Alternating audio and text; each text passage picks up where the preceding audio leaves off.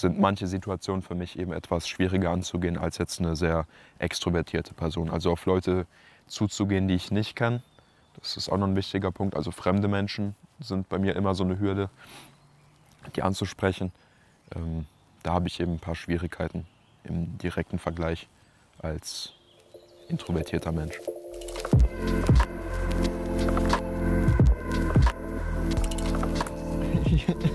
Schönes Mikro streichen, wie so eine Katze. Ich heiße euch herzlich willkommen zur zweiten Folge vom Relatable Podcast. Ich hock hier mit dem äh, Nick. My Boy Nick ist heute als Gast bei mir. Und der Relatable Podcast ist ein Podcast, bei dem wir über Themen sprechen, die relatable sind.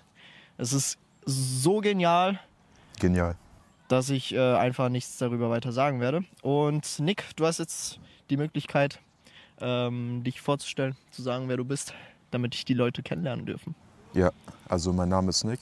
Bevor ich irgendwas weiteres über mich sage, erstmal vielen Dank für die Einladung, dass ich heute dabei sein darf, mit dir da ein bisschen über das Thema zu quatschen. Und zwar generell einfach so dieses Gefühl, sich in der Gesellschaft etwas anders zu fühlen, etwas distanziert. Ähnlich wie bei dem Podcast mit Philipp, den du hochgeladen hast. Und ja, ich, ähm, um auch ein bisschen was zu meiner Person zu sagen, ich würde mich als ziemlich stille Person einschätzen und auch so leicht introvertiert. Deswegen denke ich mal, wurde ich heute auch eingeladen. Ja, das Ding ist halt so die. Erstmal ausgelacht. Du bist introvertiert. Okay, als, Ehrenmann. Danke.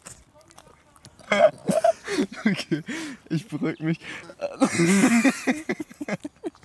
Nick ist so eine Person, keine Ahnung, er kann gefühlt irgendwas richtig Dummes sagen und ich habe dann so zwei Minuten Lachflash und verstehe nicht mal wirklich, warum ich lache. Oder was komplett Normales wie eben und ich werde einfach ausgelacht. Nee, aber das ist so, äh, im Prinzip die Background-Story ist, ich habe Nick angefragt, ob er Lust drauf hat, äh, so einen Podcast zu machen. Und deine Antwort war im Prinzip, yo, klar, gerne, habe ich Bock drauf. Aber so als eher ähm, introvertierte Person, eher schüchterne Person, ist es so, wie wenn ich dich auf die Bühne rausschubsen würde und sagen würde, yo, spiel mal Hamlet. Also ein Schritt, der eh für die meisten von uns schwierig ist, aber für dich in deiner Position halt noch schwieriger. Und deswegen, ja, in- interessiert es mich, was hat dich dazu gebracht zu sagen, ey, yo, ich will mich aber trauen und genau darüber reden.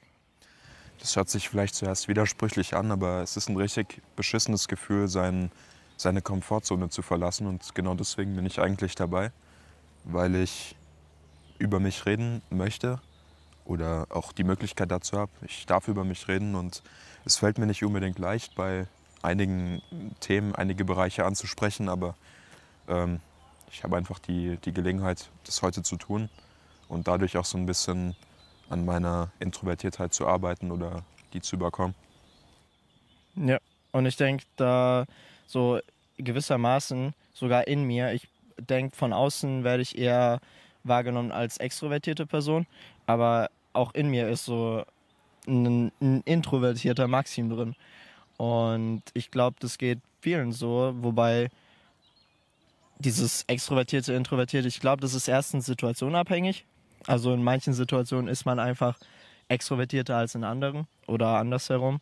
Und ich glaube, das ist auch ähm, sehr personabhängig. Also manche Leute sind eher in die eine Richtung gelehnt, andere in die andere. Und ja, ich habe den Faden verloren. Also, also ich glaube, sowas wie einen hundertprozentigen ähm, introvertierten Menschen oder auch extrovertierten Menschen auf dem anderen Ende des Spektrums äh, gibt es gar nicht, sondern jeder Mensch ist so ein bisschen eine Mischung aus beidem. Und es kommt natürlich darauf an, teilweise auch, wie man genetisch veranlagt ist. Vieles ist eben auch von, von der Genetik abhängig, aber auch an was man gewöhnt ist. Also es ist ähnlich wie, wie bei Land- und Stadtmenschen, dass wenn beide ihre Rollen oder ihre Umgebungen vertauschen, dass sie sich in im ersten Moment erstmal überhaupt nicht aufgehoben fühlen und in Ja, ja, ja. was komplett anderes hineingeworfen werden. Und so ist es ungefähr auch bei, bei mir als introvertierter Person so, dass wenn ich zum Beispiel neue Dinge angehen muss, dass ich mich da sehr unwohl fühle im ersten Moment. Später kann es sein, dass es dann auf einmal gar kein Problem mehr darstellt, aber es ist eben so diese Begegnung mit etwas Neuem, was mir manchmal, es ist nicht Angst, aber so eine Art Unbehagen bereitet. Mhm. Mhm. Und es ist generell, ich, das, was ihr im Hintergrund hört, ist ein Hund, der gerade hier. Wir in den- ertränken dann gerade. Ähm, Jetzt ist er tot. sobald ihr ihn nicht mehr hört, heißt es, dass seine letzte Stunde geschlagen hat. Ne, der hat ein Stöckchen hochgeholt. Ähm, ist es bei dir so. Oh, jetzt, Alter, jetzt, jetzt kommen noch zwei Hunde. Perfekt. Alarm. Ist es bei dir also nicht nur personenabhängig, sondern auch, sage ich mal, situationsabhängig, dass du dieses äh, Unbehagen nicht nur spürst, wenn, wenn jetzt jemand Neues auf dich zukommt und sagt, ey, ich bin... Okay, gleich ertränken wir zwei Hunde. Und ähm, also, also ist es nicht nur, wenn, wenn du einen neuen Kontakt hast, sozial, sondern wenn du auch in eine neue Situation, zum Beispiel, ähm, keine Ahnung, du kommst in einen neuen Verein rein und oder probierst eine neue Sportart aus. Also ich muss dazu sagen, dass es so ein bisschen abhängig ist vom, von meinem Tag her, von meiner Laune, die ich auch vorher schon hatte, also vor dieser neuen Situation, wenn man es jetzt mal gerade so bezeichnen mag. Und naja, also ich habe äh, gerade komplett vergessen. was- Ja, sag sag nochmal bitte. Ja, ob, ob, also, dass dieses Introvertierte, dieses Unbehagen ähm, nicht nur auf Kontakt mit Personen, sondern auf, auch auf mit, mit, in Kontakt von neuen Situationen auftritt. Ähm, ja, also sowohl als auch. Es Ja. ist natürlich immer situationsabhängig. Aber also so, so Dinge, die soziale Kompetenzen erfordern, sind halt oftmals schwierig. Also ich will jetzt nicht sagen, dass ich sozial komplett inkompetent bin. ich würde sagen normal. Ja. Aber ja, generell so dieses Neue Mhm. zu erleben ist schon immer ein Erlebnis. Manchmal positiv, manchmal auch negativ. Ja. Was, was macht denn äh, für dich, weil so wie ich verstehe, du brauchst dann einfach ein bisschen Zeit, um dich reinzufühlen, um dich da wohl zu fühlen.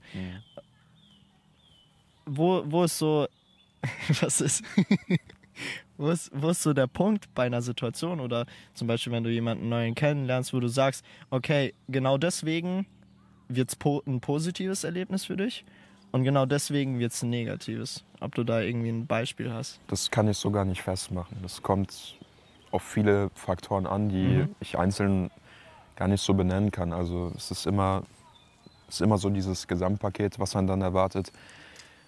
Und also wenn ich, wenn ich wüsste, woran es liegt, dann würde ich viele Dinge wahrscheinlich auch ganz anders angehen. Ja. Aber es ist immer so eine Art Überraschungsmoment, Ja. äh, mit dem man dann konfrontiert wird. Und wa- wann hast du für dich das erste Mal, wann ist dir bewusst geworden, dass du dieses Unbehagen in neuen Situationen hast oder mit anderen Personen? Wenn ich so zurückdenke, dann glaube ich, dass es schon immer so gewesen ist. Aber das erste Mal, dass ich mich wirklich damit beschäftigt habe, war so mit, da ist der Stimmbruch, war so mit, war so mit 12 oder 13 Jahren. So, eigentlich so, als ich in die Pubertät gekommen bin. Da habe ich dann auch immer mehr so überlegt, was unterscheidet mich von anderen oder unterscheidet mich überhaupt irgendwas von anderen? Bin, Ja. ich, bin ich da ein bisschen speziell, was das betrifft? Und auch heute noch mache ich mir da Gedanken. Also es ist immer so ein, so ein ich glaube, es ist ein niemals endender Prozess, dass man sich immer so ein bisschen selbst vergleicht mit seinem Umfeld, was eigentlich auch normal ist, aber eben auf eine sehr extreme Art und Weise. Mhm, mhm. Und wie würdest du sagen, jetzt zum Beispiel ähm, im Vergleich zu einer extrovertiert oder extrovertierteren Person, wie würdest du sagen, beeinflusst es deinen Alltag? Also so unterschiedlich ist mein Alltag an sich gar nicht mal wirklich. Also ich bin sozial relativ aktiv tätig. Also um zum einen eben im Fußballverein, zum anderen fahre ich normalerweise jeden Morgen mit der Bahn in die Universität. Also so Menschenkontakt habe ich eigentlich jeden Tag und komme damit soweit auch klar. Nur sind manche Situationen für mich eben etwas schwieriger anzugehen als jetzt eine sehr extrovertierte Person. Also auf Leute zuzugehen, die ich nicht kenne. Das ist auch noch ein wichtiger Punkt. Also fremde Menschen sind bei mir immer so eine Hürde, die anzusprechen. Ähm, da habe ich eben ein paar Schwierigkeiten im direkten Vergleich als introvertierter Mensch. Mhm. Und wie, wie ist so, also wie, wie, wie würdest du diese Schwierigkeit beschreiben, beziehungsweise das, was du dabei empfindest? Ist es so eine Anspannung, so eine, äh, ja, ich würde gerne eigentlich was sagen, aber ich kann es irgendwie gerade nicht? Oder wie, wie empfindest du das? So eine Art Anspannung ist es auf jeden Fall, dass man sich so in sich fast schon gefesselt fühlt. Aber es ist jetzt nicht so eine Anspannung, dass, dass, dass man seine Muskeln anspannt und äh, ähm, komplett unter Druck vor einer anderen Person steht. Also es gibt natürlich unterschiedliche Ausprägungen, das wird bei jedem auch anders sein. Bei mir persönlich ist es eben so, dass ich mich da ein bisschen eingeengt fühle. Aber ich kriege jetzt keine Schweißausbrüche oder Panikattacken. Das kam auch schon vor. Aber da bin ich zum Glück drüber hinweg, glaube ich. Mhm.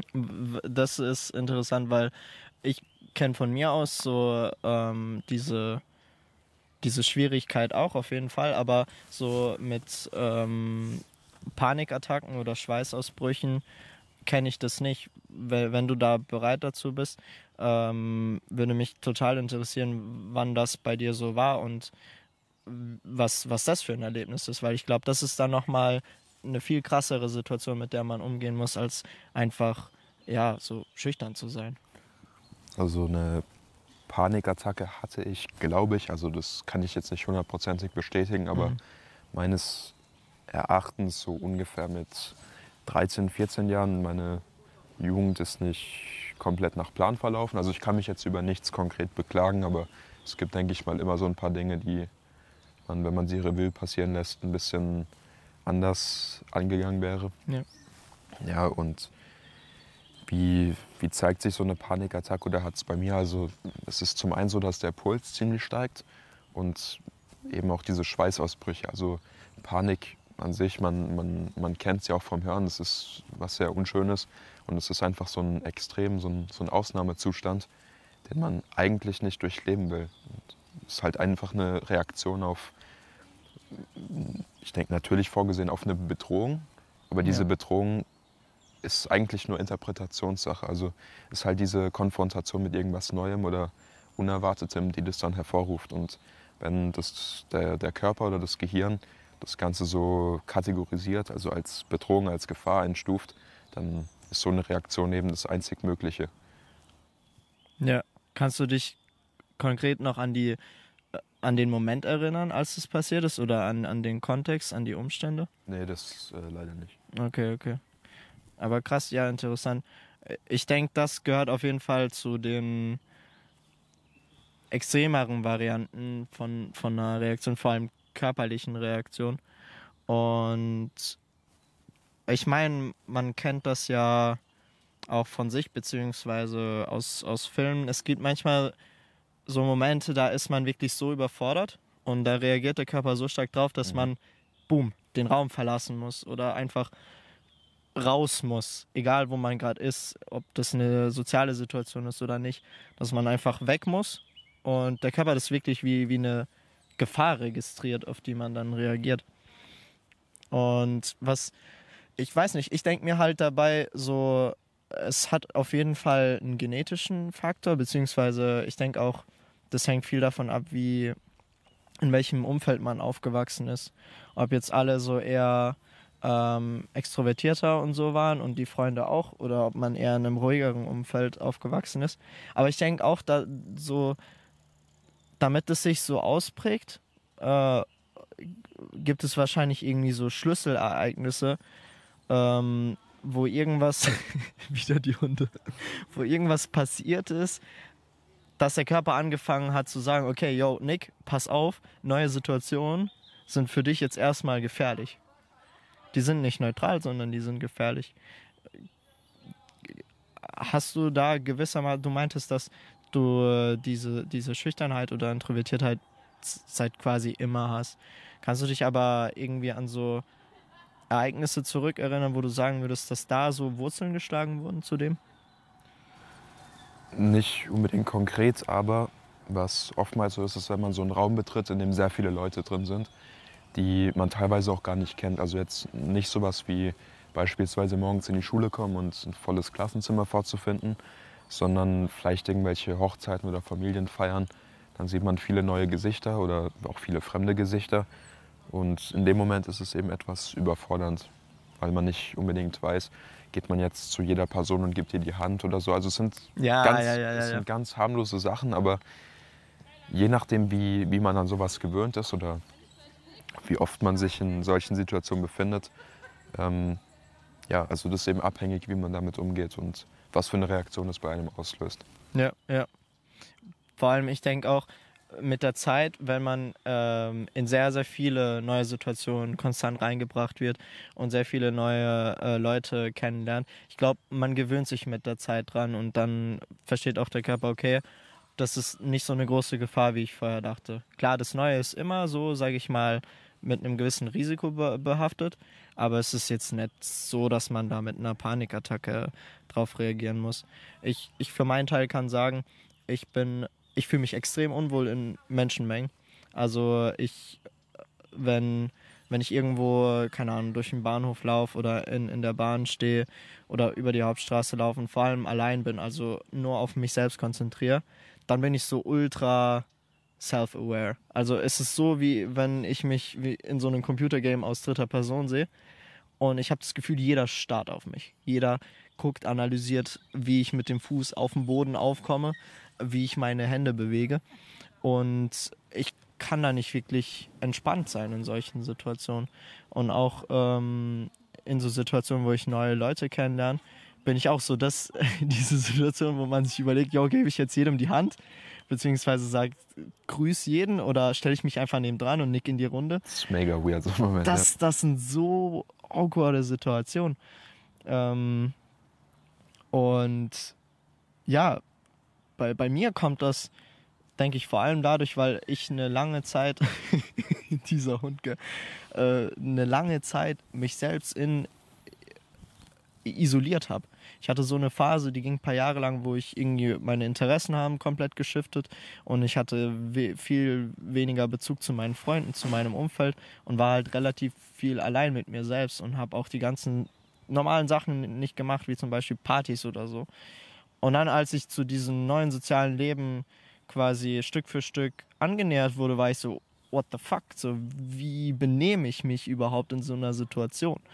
Ähm, wie lerne ich eine neue, neue Person kennen? Hast du da für dich mit diesem Unbehagen, mit, mit, mit diesem Empfinden Wege gefunden, wie du das für dich positiver gestalten kannst?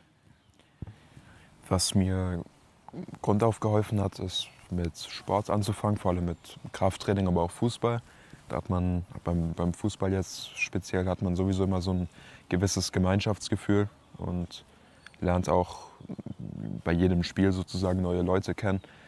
Das ist schon mal eine gute Annäherung und durch das übrige Training lernt man einfach auf sich selbst stolz zu sein und eventuell auch an bestimmten Makeln von sich zu arbeiten und die auch zu akzeptieren. Ja. Falls das Grund für bestimmte Unsicherheiten ist. Was so alltäglich hilft, mir zumindest, ist Musik zu hören. Weil, wie du gesagt hast, also dieses, ähm, diese gesteigerte Aufmerksamkeit, wenn man so irgendwie in großen Menschenmengen ist und sich dann wie in Third Person von oben sieht. Ja. Ähm, Durch Musik kann man sich eben ablenken, wenn man sich auf die Lyrics konzentriert oder auf, auf den Rhythmus oder sowas. Also solche Dinge helfen. Also oftmals ablenken. Manchmal hilft es aber auch, sich genau darauf zu konzentrieren, was einen gerade so stört. Und Right. Genau, und dann, wenn man eben daheim ist oder eben in einer für einen angenehmere Situation, wenn man sich darin befindet, dass man das Ganze dann Revue passieren lässt und sich überlegt, wie man das, falls es nochmal passiert, anders angehen kann. Oder ob, die, ob diese gesteigerte Aufmerksamkeit da überhaupt nötig ist oder notwendig. Ja, ja. Ich versuche vor allem in den Momenten, wenn ich zum Beispiel über die Hauptstraße gehe oder äh, über den Bahn, äh, über den Bahnhof wahrscheinlich. so, ich ich habe so Angst vor den Menschen, ich kletter einfach über das Gebäude drüber. Meistens in den Momenten denke ich mir so, you know, fuck it, benehm dich jetzt wirklich wie der letzte Spaß. Also äh, mach irgendwas richtig Dummes, lauf richtig schlagsig rum, mach irgendwas, was die Situation ausreizt. Das ausreizt, wovor du angespannt bist. Und im Endeffekt bei mir ist es so die, das Judgment von anderen ich so, ich fühle mich in den Momenten so, als ob jeder gerade denkt, wie ich laufe, wie ich gehe, wie ich mich verhalte. Und in solchen Momenten genau das Gegenteil zu tun, was man eigentlich machen würde, sich klein zu machen, hat mir so geholfen, diese Illusion verpuffen zu lassen. Weil im Endeffekt ist es ja eine Illusion. So, eigentlich juckt es überhaupt niemanden, wie du gerade gehst und die meisten sehen dich überhaupt, wenn dann nur für zwei Millisekunden. Das ist auch, glaube ich, so der wichtigste und prägendste Fakt, den man sich eigentlich aneignen kann. Und zwar, dass am Ende des Tages sich kein Schwein für irgendeinen Scheiß interessiert, ja. den man selbst macht oder auch von sich gibt. Also man ist ein Mensch von, keine Ahnung, siebeneinhalb, acht Milliarden und jeder Mensch hat Fehler, jeder Mensch baut Scheiße. Aber den, den Fehler immer bei sich zu suchen, führt zu nichts. Ja, ja. Beziehungsweise zu denken, dass, dass man der einzige Depp ist, der das macht und man sich dafür schämen und verstecken sollte. Was letztendlich gar nicht nötig ist, weil wenn man dann bemerkt, so, yo, eigentlich geht's jedem so und jeder versucht seine Fehler irgendwie so glatt zu machen, indem er auf Insta ein Bild postet, wie er gerade, keine Ahnung, feiern ist oder irgendwas Cooles macht. Man baut halt eine Illusion auf, dass es falsch ist, Fehler zu machen, dass es falsch ist, einen schlechten ersten Eindruck zu machen, dass es falsch ist, irgendwie awkward oder unsicher rüberzukommen. Weil letztendlich ist es das, was wir ja vermittelt bekommen. Äh, erster Eindruck muss Bombe sein. Ähm, man muss generell immer so, sag ich mal, äh, gehypt sein und sozial sein. Und, und wenn man eher zurückgezogener, eher ruhiger ist, hat man sofort das Gefühl, yo, ich mache was falsch. Und ich denke, da, davon wegzukommen, von, von dieser Perspektive, dass mit einem was falsch ist oder man was falsch macht, ist ein wichtiger Schritt, um, um dem die Kraft zu nehmen. Weil letztendlich ist es ja wie so ein verstärkter Kreislauf. So, du bist drin, du merkst, okay, yo, ich fühle gerade diese Anspannung und ich fühle mich unwohl. Ich sollte mich aber so nicht fühlen und dann fühlst du dich nur noch mehr so. Genau, es ist ein ziemlicher Teufelskreislauf und meiner Meinung nach ist der einzige Weg, um da dauerhaft rauszukommen, einfach nur so drauf zu scheißen, so auf, auf alles und jeden. Also man soll natürlich jetzt nicht seine Kontakte oder so vernachlässigen, aber die einzige Meinung, die zählt, ist im Endeffekt nur die eigene. Und man muss eben mit sich selbst zum Rein sein. Sind jetzt große Worte, aber es sind halt einfach Fakten. Ja, das ist so, irgendwann fällt man darauf zurück, weil man wird im Prinzip so hochgehoben auf eine Plattform, die aus Meinungen von anderen besteht.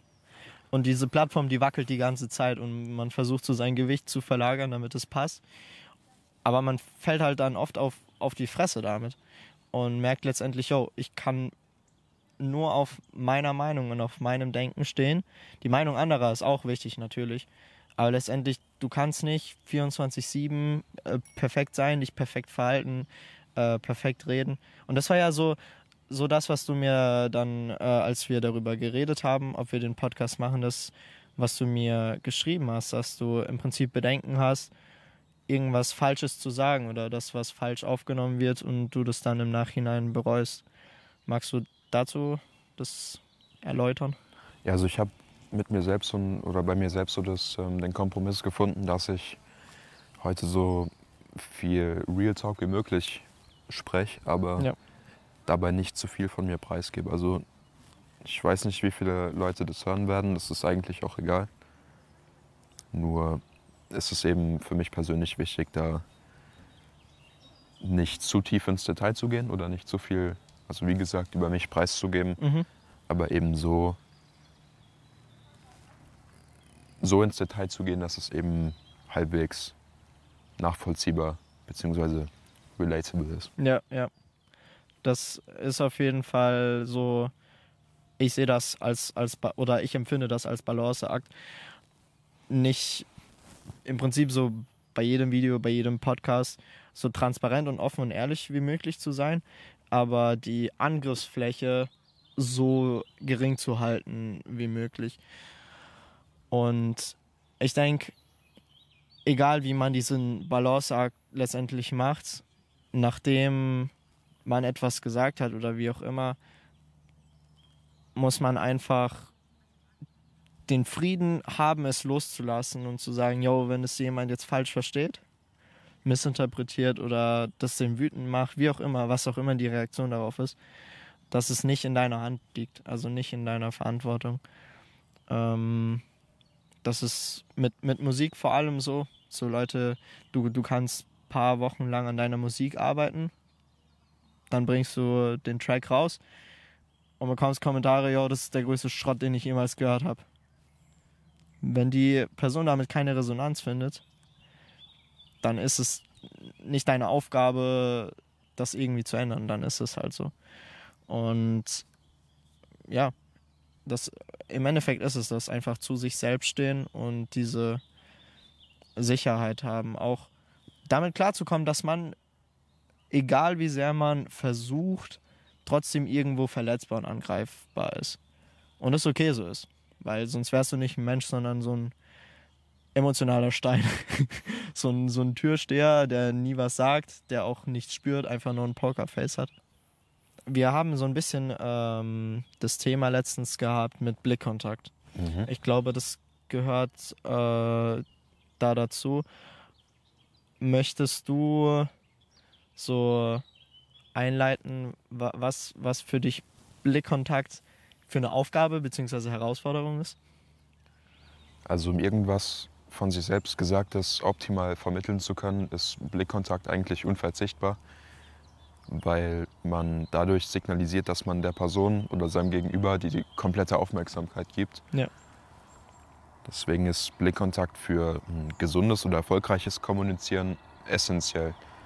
Und bei Introvertiertheit oder teilweise auch oder vor allem auch Unsicherheit ist es oftmals schwierig, Blickkontakt aufrechtzuerhalten, weil man natürlich auch, indem man Blickkontakt hält, eine gewisse Angriffsfläche darstellt. Und wenn man eben unsicher ist, dann möchte man so wenig Fläche wie möglich anbieten, um angegriffen zu werden. Ja. Das ist eben das, so viel dazu. Ja, weil ich habe, ähm, ich, ich weiß nicht, ob das bei dir immer so war, aber ich kann mich äh, an, an das eine Mal vorstellen, das war irgendwie eine Theateraufführung und da haben wir uns lange hatten wir keinen Kontakt und da haben wir irgendwie miteinander geredet und ich habe gemerkt, dass du die ganze Zeit auf den Boden geguckt hast, wirklich die ganze Zeit. Und ich hatte so das Gefühl, ich mache irgendwas falsch, dass, dass du sich so, dass du den äh, Blickkontakt meidest. Und das hat sich mit der Zeit geändert. Also ich finde, du hast, du hast da sehr, sehr, sehr viele Fortschritte gemacht. In dem Sinne, dass du nicht mehr auf den Boden guckst, sondern ähm, vielleicht mal in andere Richtungen, aber auch manchmal den äh, Blickkontakt halten kannst. Wie, wo, wo war so für, für dich der Moment, yo, mir ist gerade bewusst geworden, dass ich das vermeide aktiv und yo, ich will das eigentlich lernen, wieder hinzukriegen? So richtig bewusst geworden in einem bestimmten Moment ist mir das nicht, sondern ich habe die ganze Zeit so im Hinterkopf gehabt, wenn ich mit Leuten rede, dass ich denen auch in die Augen gucken muss. Also ich bin oft auch darauf angesprochen worden, warum, warum ich die ganze Zeit auf den Boden schaue. Und wenn man sich das mal so überlegt, ist das ziemlich, kann es auch ziemlich unhöflich rüberkommen, wenn man sich mit jemandem unterhält und die Person nicht anschauen möchte. Also so wie du eben gesagt hast bei einer früheren Unterhaltung von uns, dass, ich, dass du gedacht hast, dass du irgendwas falsch machst. Ja. Also ich bin jetzt kein, kein Meister der Manipulation und habe das als Stilmittel benutzt, ähm, sondern man kann eben auch sehr persönlich sehr falsch kommunizieren, indem man eben keinen Blickkontakt aufrechterhält oder zwischenzeitlich äh, einbaut. Ja. Und ich habe mir eben so Gedanken gemacht, was kann ich verbessern, was was kann ich an meiner Kommunikation verändern. Und Punkt Nummer eins, also ganz oben auf der Liste, war eben Blickkontakt. Und wie, wie bist du da rangegangen? Hast du dir dann YouTube-Videos reingezogen oder wie hast du das im Alltag dann trainiert? Äh, einfach gemacht. Das klingt leicht, aber das ist auch eigentlich so das, das Einzige, was man wirklich dagegen tun kann. Ja, right. Also entweder man zieht eine Sonnenbrille auf oder man schaut, man kneift die Pobacken zusammen und schaut den Leuten einfach direkt in die Augen. Was, was soll passieren? So, man schaut die Ja, Leute an und ja. Ja. Also, Scha- Schaut man so richtig angespannt an. Die andere Person denkt, du killst die gleich. Nee, aber ja, ich bin auch bei meinem Blickkontakt sehr bewusst. Manchmal fällt es mir leichter, den Blickkontakt zu halten, manchmal auch schwerer. Ich habe vor allem früher das Problem gehabt, dass ich sehr schnell angefangen habe zu drehen. Also ich habe jemanden in die Augen geguckt und ich weiß nicht, was ich falsch gemacht habe, aber ich hatte plötzlich so, ich musste relativ stark blinzeln oder halt weggucken, weil ansonsten kamen mir nicht so Tränen, aber so, ja, da werden die Augen dann Richtig- sehr feucht. Und dann, dann denkt man sich, unangenehm. shit, shit, shit, was mache ich jetzt? ja. Und ja, also es, ich hatte das äh, immer, bevor ich so zur Schule gegangen bin, vor allem im Winter morgens, wenn Ja. die Luft so trocken und kalt ist, Ja, ja, dann fängt man an zu drehen und man will die Tränen nicht wegwischen, weil das dann so, das kommt auch wieder komisch rüber, aber ja. Ähm, ja, passiert. Also, wenn man das im Voraus erwähnt, dann Ja, denke ja. ich, sind auch irgendwelche Missverständnisse vermeidbar. Aber auch da ist es, glaube ich, wichtig, einfach drauf zu scheißen und zu sagen, okay, meine Augen sind halt übel trocken. aber wenn man beim Blickkontakt Tränen in den Augen bekommt, kann man das ja auch so interpretieren, dass man Emotionen nach außen zeigt und das ist wiederum ein Zeichen von Stärke. Also das ist alles Auslegungssache. Ja, Deswegen halb so wild. ja, ja, ja. Zu wild. Für mich persönlich äh, im Prinzip, weil ich, ich würde so sagen, bei mir, ich habe eine antrainierte, extrovertierte Seite, in der ich mich nach einer Zeit wohlgefühlt habe. Also am Anfang war das im Prinzip immer rausgehen aus der Komfortzone, die Person ansprechen, ähm, vor allem in, in, auf Partys und so, einfach mal nicht zu sitzen, sondern aufzustehen und richtig dumm zu tanzen, mit dem Wissen, dass man gerade absolut beschissen aussieht. Und das war immer so ein Kraftakt und ich habe mich dann in den Situationen auch ultra unwohl gefühlt, obwohl man das nach außen hin jetzt gar nicht so gesehen hat. Mit der Zeit wird man dann da äh, deutlich so, man, man akzeptiert das, dass die Situation nicht mehr erzwungen ist, sondern äh, natürlich aufkommt. Und man kennt die Situation schon, die ist bekannt, man weiß, dass es äh, keine Gefahr für einen darstellt und man fühlt sich wohl. Wie siehst du dieses aus der Komfortzone rausgehen im, in Bezug auf schüchtern sein und introvertiert sein? Äh, Ich sehe es als notwendig, aber auch als unangenehm.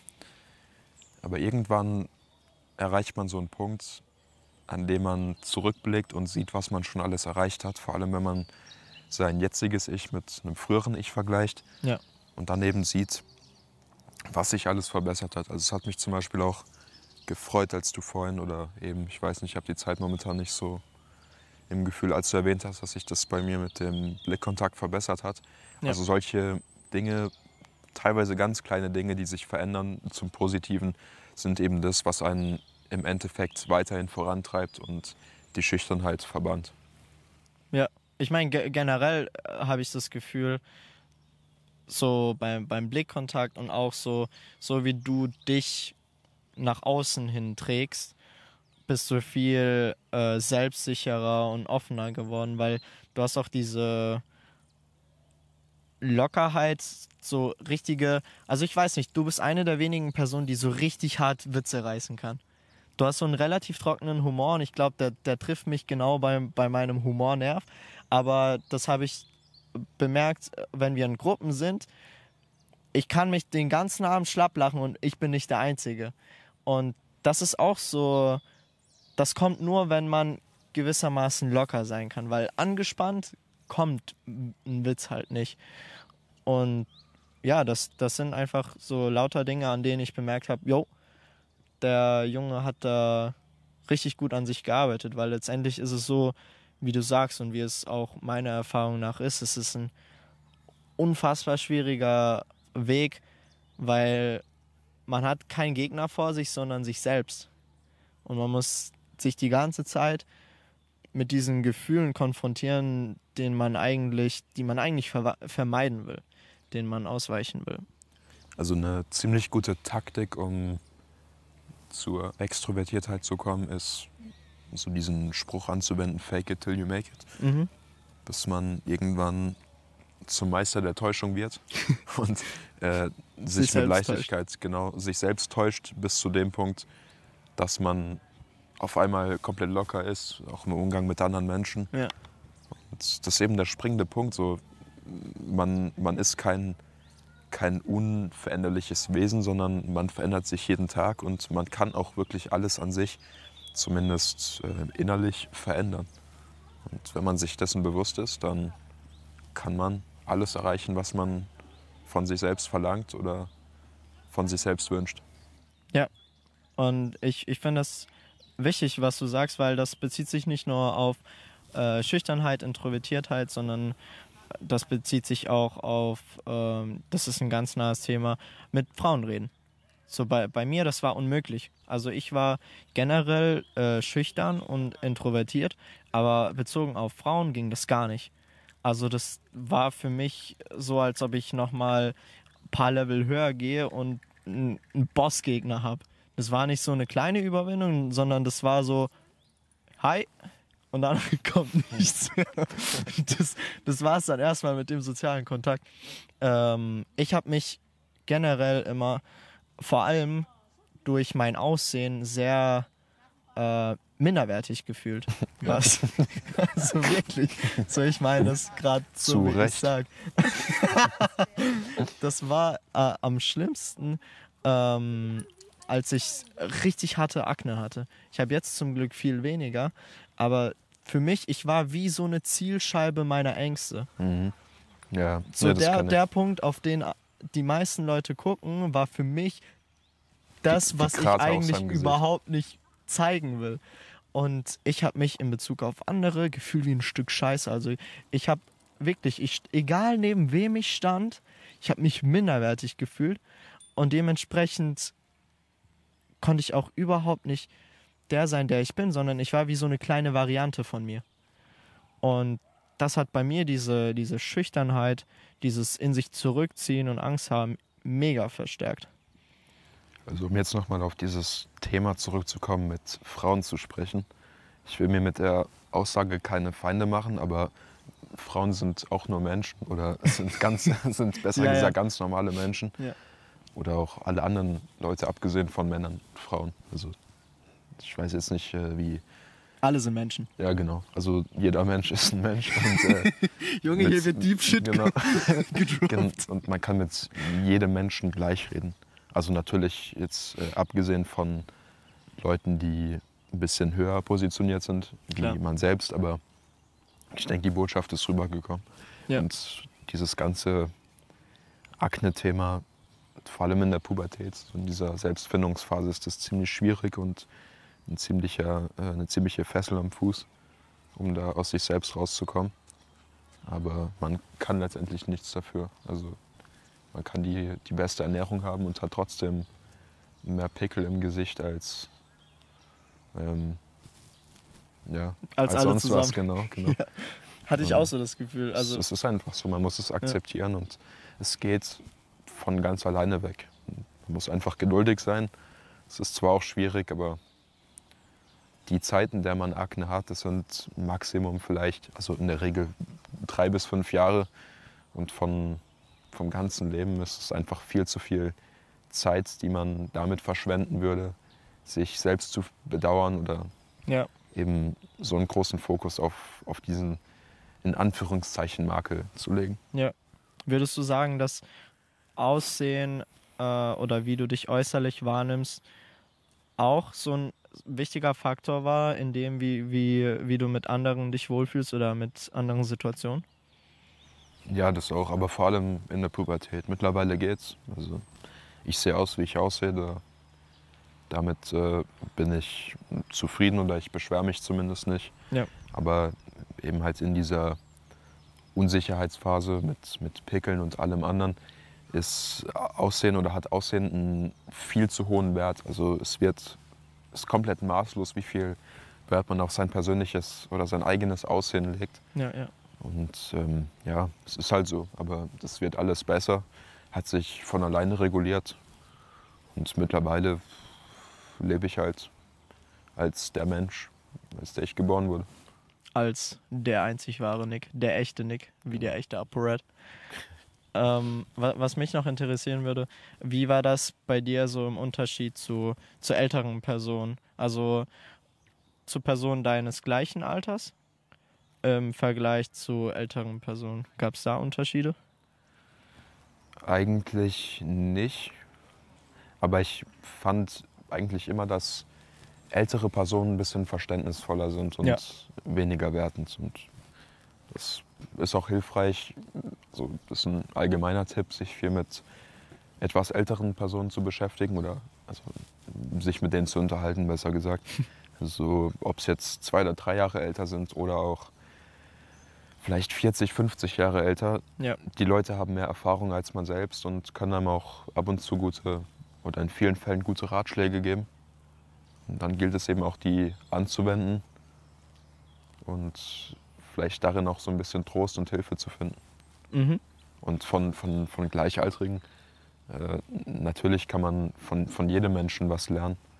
Allerdings sind Gleichaltrige, was, was ich aus meiner Erfahrung sagen kann, halt einfach wertender. Ja.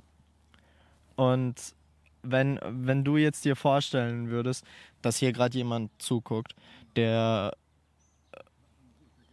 so ein Nick ist, aber vor ein paar Jahren und extrem damit zu kämpfen hat, dass er Angst vor neuen Situationen hat, Angst vor fremden Menschen, ähm, sehr schüchtern ist, sehr introvertiert. Quasi eine jüngere Version von dir selbst. Was, was würdest du gerne dieser Person, die gerade zuhört, sagen?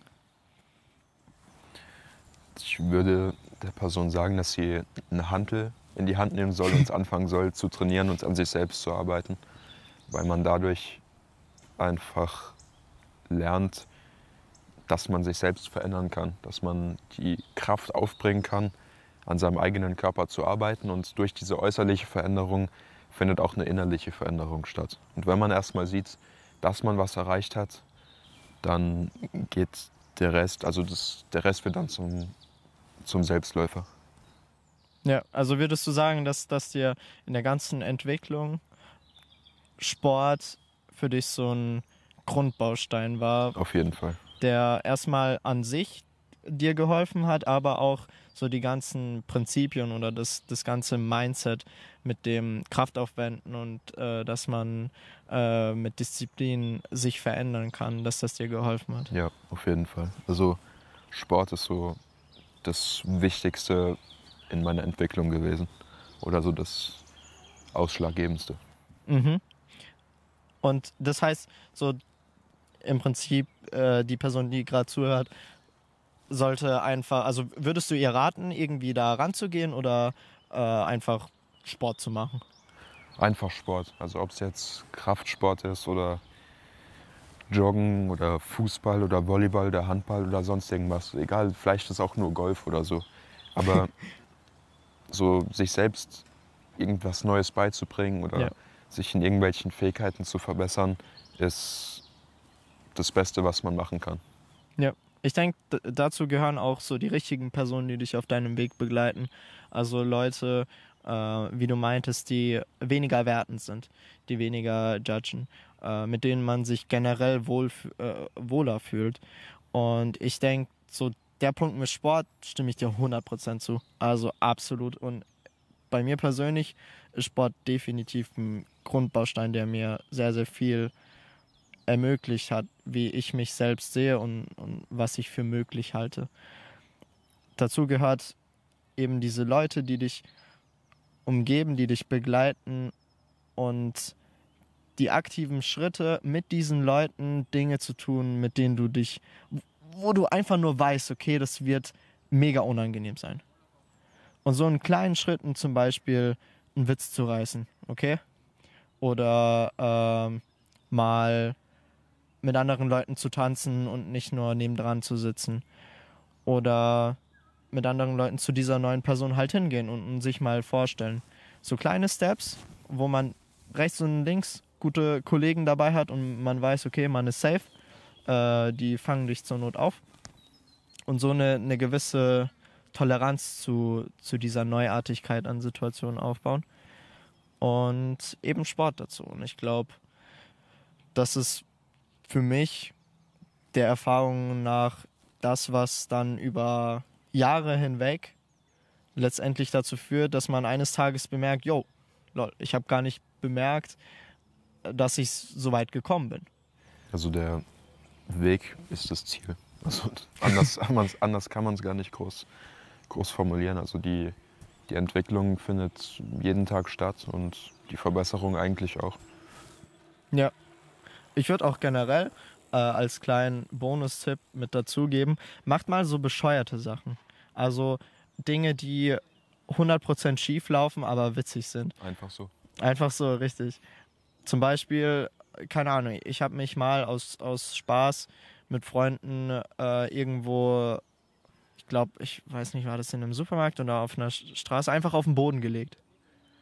Um einfach mal die Situation zu fühlen und zu merken, yo, man macht gerade etwas absolut Weirdes.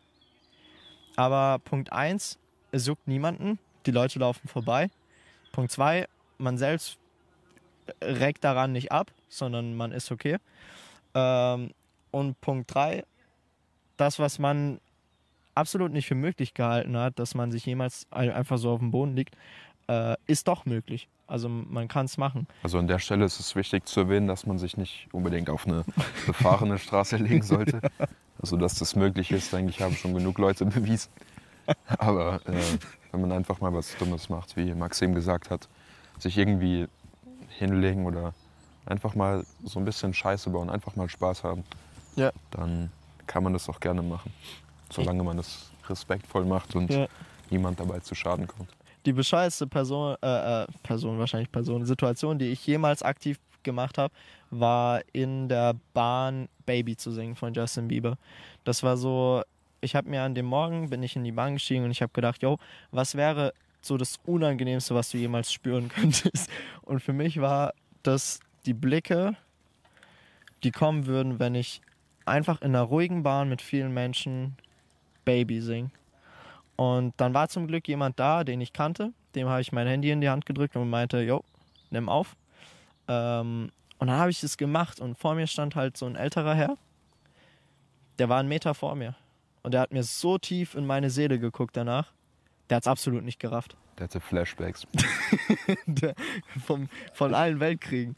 Der, no der, der hat einfach mich angeguckt und hat nichts gerafft. Und ich habe in die Runde geguckt und die Leute haben einfach so gemacht, so getan, als ob nichts passiert wäre. Es war allen so unangenehm, dass niemand irgendwie reagiert hat. Und in dem Moment, so normalerweise, wenn ich in die Bahn steige, bin ich absolut so, ich habe das Gefühl, in mir, in mir wären so tausend Nadeln. Und ich wäre so richtig klein. Ich bin aus der Bahn gestiegen und habe mich gefühlt wie der Baba. So, mir war absolut egal, was gerade andere denken. Und ich habe mich einfach wohl und sicher gefühlt. Und ich glaube, wenn man, wenn man sowas macht, dann, das sind halt die Dinge, die diese Illusion kaputt machen, die man sich letztendlich aufbaut, so dass, dass man im Mittelpunkt steht, dass auf einem immer so das Bühnenlicht ist und dass man für ewig verdammt ist, wenn die andere Person denkt, jo, was war das für ein weirder Typ. Genau. Ähm, ich denke, das ist so ein guter Punkt, um, um die Runde zu schließen. Ähm, ich muss kurz, ja, ähm, weil meine Kamera hat so ein Aufnahmelimit von, von einer halben Stunde. Ähm, muss ich zwischendurch immer an- und ausmachen und dann synchronisieren im Nachhinein, was absolut kacke ist. Aber ähm, genau, auf jeden Fall. Ah, shit, ich wollte am Anfang eigentlich sagen, ähm, wo man dich finden kann, wo man mich finden kann auf Insta. Äh, möchtest du vielleicht äh, den Leuten ein paar Möglichkeiten geben, wo, wo die dir Hi sagen können? Also auf Instagram heiße ich Nick2K, aber Nick mit 2C geschrieben und danach 2K. Also, also eine, eine 2 und dann ein K. Genau, genau. Ja. Und, und sonst leider nirgends. Ja, äh, mich äh, findet man unter MAKS, 5 Ys, glaube ich, und ein M. Äh, mein Name wurde mit 4, 3, 2 und einem Y einfach weggeklaut. Deswegen muss ich mit 5 machen. Ist halt belastend.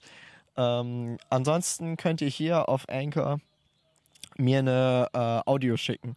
Also wenn ihr irgendwie einen Gedanken habt, den ihr teilen wollt oder einfach einen Kommentar hinterlassen wollt. Ich kann das Ganze mir dann anhören und sogar in einem Podcast ähm, erwähnen beziehungsweise eure Audio abspielen. Da werde ich noch in Zukunft äh, experimentieren. Und ähm, ansonsten, ja, nehmt euch nicht zu ernst. Ähm, das macht man meistens und das macht alles viel, viel schwieriger. Wir alle sind Menschen, wir alle sind innerlich Weirdos und kleine introvertierte Leute, die Angst vor allem haben, vor allem wenn es neu und fremd ist. Deswegen habt da zu euch einen empathischen Zugang, aber auch zu anderen, wenn ihr merkt, dass die Person irgendwie auf den Boden guckt oder sich unwohl fühlt. Greift der Person unter die Arme, ohne es literally zu machen, aber äh, so denkt nicht, dass mit euch irgendwas falsch ist, sondern versteht, dass die Person gerade in einer unangenehmen Situation ist und ihr die Möglichkeit habt, dieses, diesen, diese neue Situation eben zu einer positiven zu machen. Und in dem Sinne, lasst mir ein Audio da, schaut bei Nick gerne vorbei auf seinem Insta, schaut bei mir vorbei. Und ansonsten hören wir uns in der nächsten Folge am äh, Sonntag um 13 Uhr. Haut rein.